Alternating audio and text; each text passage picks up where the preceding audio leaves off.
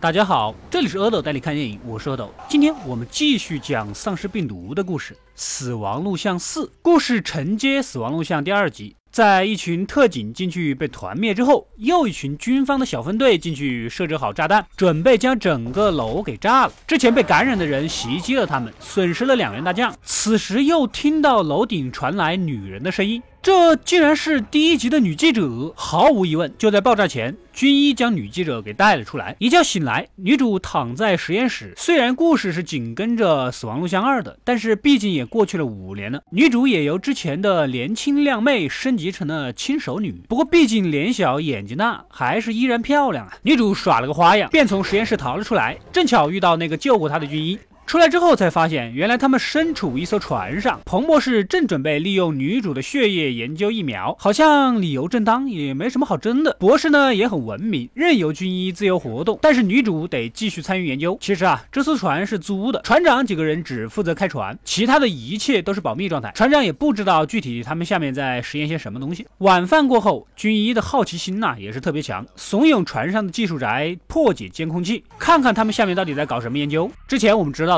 女主体内其实是被植入了寄生虫的，这个就是病毒的根源。而船上供电不足，女主趁停电的时间呢，又跑了出来。七歪八拐的又遇到了闲逛的军医，而那个技术宅一直都是女主的脑残粉，打心里肯定是愿意帮女主的。另一边，船上的厨师做菜做得好好的，突然跑出来一个被感染的猴子，二话不说见面就咬人，厨师肯定也受到了感染。可这个厨师啊，在这种半迷糊的状态，竟然还把猴子给做成了土豆炖猴腩。你都被咬了，还不忘做晚饭，你也是敬业呀！马云怎么不给你发个敬业福啊？军医那几个人呢，去食堂。比较晚才发现厨师竟然已经变异了，也就没吃那些受感染的食物。这个时候，博士带着人也找了上来。本想用他们研制的疫苗拯救厨师，但还是失败了。看来只有用女主这个本体研发疫苗才有效果。女主呢也是倒霉，这么多感染者研究不出疫苗，非要解剖老娘才行。你们就是不想让我好过节了呗？除此以外的其他船员和安保人员吃了食物之后都受到了感染。军医提议大家一起藏在驾驶室，开上岸之后再各自做鸟兽散，从此相忘于江湖。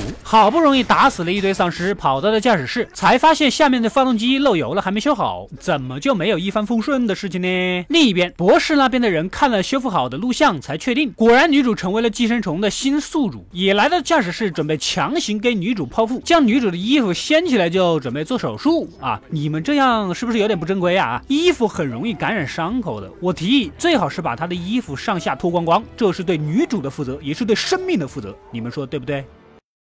没料到驾驶室的厕所还蹲着一个丧尸，见人就咬。趁着混乱中，女主才得以脱身。博士也说了，如果不能研发出血清，他是不会下令返航的。之前提到过发动机漏油，如果去启动备用发电机，也还是可以航行的。军医才不管博士这种死脑筋呢，自己决定去手动打开备用发电机。女主为了逃命，放出了之前那个受感染的厨师，接着趁机单独抓来博士，为了自证清白，咬了博士一口。博士的内心是有点崩溃啊，查了下血，发现他也没有受到感染，也就是说女主是健康的。军医为了救女主，也来到了实验室，但是博士明明看到的寄生虫植入了女主体内，女主怎么可能是健康的呢？此时，大家把话也都说开了。之前那个被感染的猴子就是军医放出来的，而自从女主从感染的大楼里面救出来之后，就跟军医一直都在一起。现在寄生虫早就已经转移到了军医的体内。我很好奇，你们之间做了些什么事情，才让这么活泼的小虫虫进入对方的体内的呢？博士也不是个省油的灯，悄悄启动了自毁程序，准备逃走。既然大家都明白了，寄生虫肯定是本着求生的念头，一定会离开这艘船。去陆地继续传播的，这也是军医为什么一心想要船返航的原因。而技术宅启动备用发电机失败，准备找到女主之后再坐救生艇逃命。对女主来说啊，什么博士啊，什么军医啊，通通靠不住，最后还是男粉丝靠谱啊，长得漂亮就是好。军医又追了过来，感觉女主生存的几率更大，想要再次寄生到女主的体内。此时技术宅虽然被打晕了，但仍然递给女主一把鱼叉，救了女主。最后两人在一群丧尸的追逐下，靠着充气救生艇，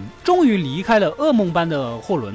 伴随一声巨响，货轮在火光中爆炸，可寄生虫却被一只鱼给吞到了肚子里。看来这艘鱼被渔民打捞之后，最后还是会继续寄生给人类，人类的社会还是免不了一场浩劫啊！最后的最后，女主和技术宅回到了城市，技术宅跟女主从此过着白天么么哒，晚上啪啪啪的幸福生活，这是不可能的。好了，故事到这里就结束了。据制作人说，这个系列将会永远终结，不会再继续拍续集了。大家也不要当真啊，只要编剧、导演、制片人把他们家里的钱挥霍完了，还是会宣布出续集的。然后什么《死亡录像五：创世纪》《死亡录像六：复活》《死亡录像七：最终章》啊之类的，反正就是看他们什么时候缺钱吧。快快订阅及关注恶的怪了，获取更多的电影推荐。我们下期再见。